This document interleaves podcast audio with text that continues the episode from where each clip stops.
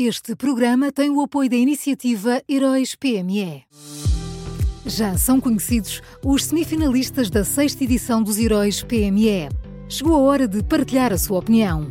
Vote já na sua história favorita em heróispme.pt e ajude a selecionar os finalistas de cada categoria. Tem até ao dia 19 de maio. Esta é uma iniciativa Unit Consulting.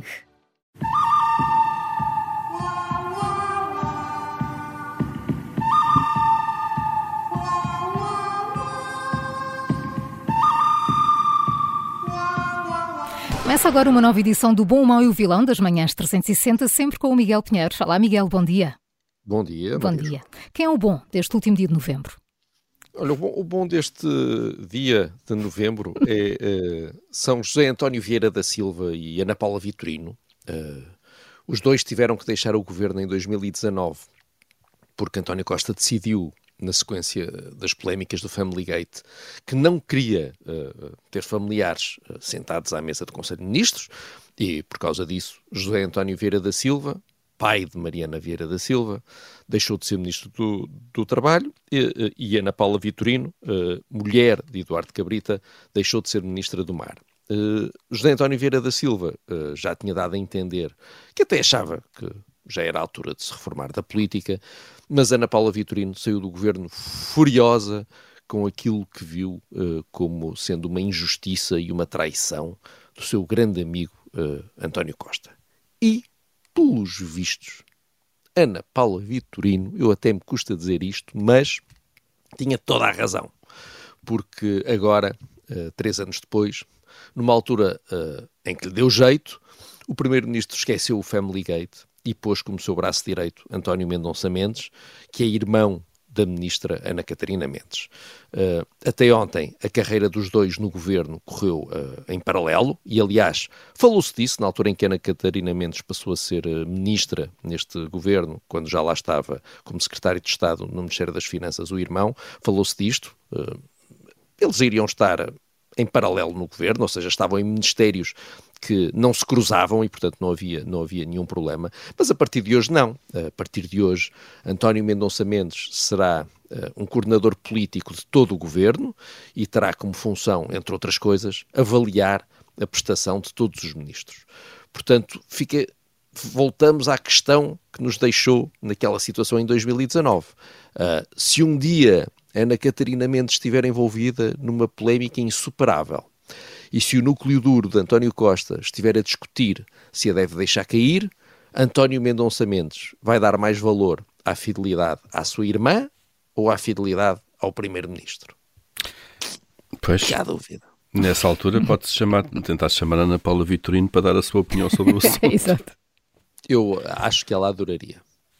Acho que ela adoraria. Hum, então e quem é o mau?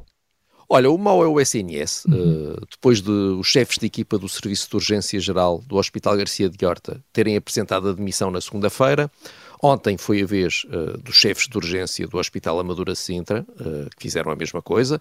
Uns e outros tomaram esta decisão uh, por não haver médicos suficientes para preencher as escalas. Não foi uma reivindicação salarial, foi porque entendem que não há condições para trabalharem minimamente. Uh, e também ontem nós ficámos a saber que o concurso para a especialidade no SNS ficou mais uma vez uh, com vagas por preencher, agora foram 161, portanto havia mais 161 lugares e ninguém quis ir uh, para lá trabalhar. Perante tudo isto, a vice-presidente do sindicato FNAM, que está em negociações com o Ministério da Saúde, disse esta frase: Não se pode dizer que há falta de médicos em Portugal. Há é falta de médicos no SNS.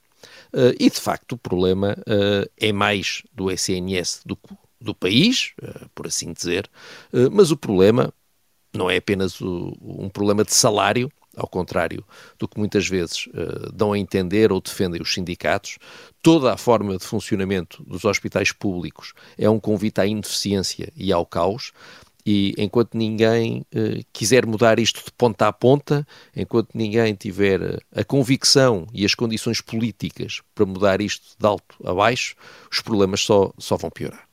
Pois e já, eh, eu já tenho saudades daqueles tempos não muito distantes em que tínhamos o melhor SNS do mundo, não é? Não sei o que é que aconteceu calma, entretanto. Calma, Paulo. Dá-lhe mais uma semaninha e voltamos a ter. Vais ver. Vais ver que vamos voltar a, a, a, a isso. Eu tenho uma sugestão que é os médicos, que sabes como é que é essa coisa corporativa, aqueles médicos de família que tinham, era o pai, o tio, o avô, eram todos uma, uma dinastia de médicos. É passarem então não sei. Coisa que não acontece na política. É, exatamente. Portanto, passam também a levar a família para, para, os, para o SNS. Vai o pai, vai a mãe, vai a avó, vai o padrinho, vai o tio, porque aquelas, nós vamos àqueles médicos, aqueles apelidos já os ouvimos há 100 anos, e, e portanto está resolvido o assunto. Está o médico acho, e está o pai. Tá. Acho que já nem assim, Helena. Ah, acho, é que já, este, acho, que já, nem assim, este, acho que já nem assim. Este tu que és um cético. Tu já és... viste a nossa demografia? Cada, as pessoas cada vez têm menos filhos. Mas eu estou a dizer para levarem sim. os pais, não estou a dizer para levarem os filhos, ah, é? pronto, ok, os paizinhos podem levar. Olha, Miguel, só fica a faltar o vilão.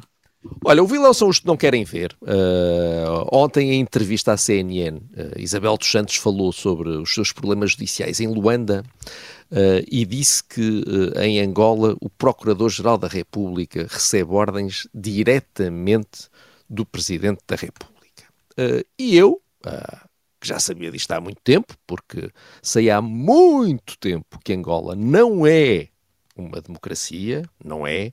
Uh, fiquei a pensar em duas coisas. Uh, primeiro, claro, fiquei a pensar na própria Isabel dos Santos, que andou décadas a tentar convencer-nos que o regime controlado pelo seu pai só merecia aplausos e elogios, e afinal Vemos agora que José Eduardo dos Santos, como presidente, dava ordens diretamente ao Procurador-Geral da República. Meu Deus, a surpresa e o horror perante isto. E depois, em segundo lugar, fiquei a pensar em todos aqueles em, uh, que, que, que, que, são uh, uh, portugueses, que têm responsabilidades em Portugal, a começar por Marcelo Rebelo de Sousa, e que nos tentam convencer ainda hoje que Angola é uma democracia tão boa como a nossa, ou até melhor do que a nossa. Quem, quem ouviu Marcelo Rebelo de Sousa a falar nas últimas eleições em Angola ficou obviamente convencido que Angola é uma democracia uh, mais desenvolvida do que a nossa. E fiquei também a pensar uh, em todos aqueles uh, portugueses que durante anos permitiram que o dinheiro produzido pela cleptocracia de Luanda contaminasse a nossa democracia. Foram anos em que eles tiveram ali muito empenhados em convencer-nos que Angola é que era Aquilo é que era um regime político uh, maravilhoso. E agora, olha, pelos vistos, até Isabel dos Santos acha que há ali uns problemas.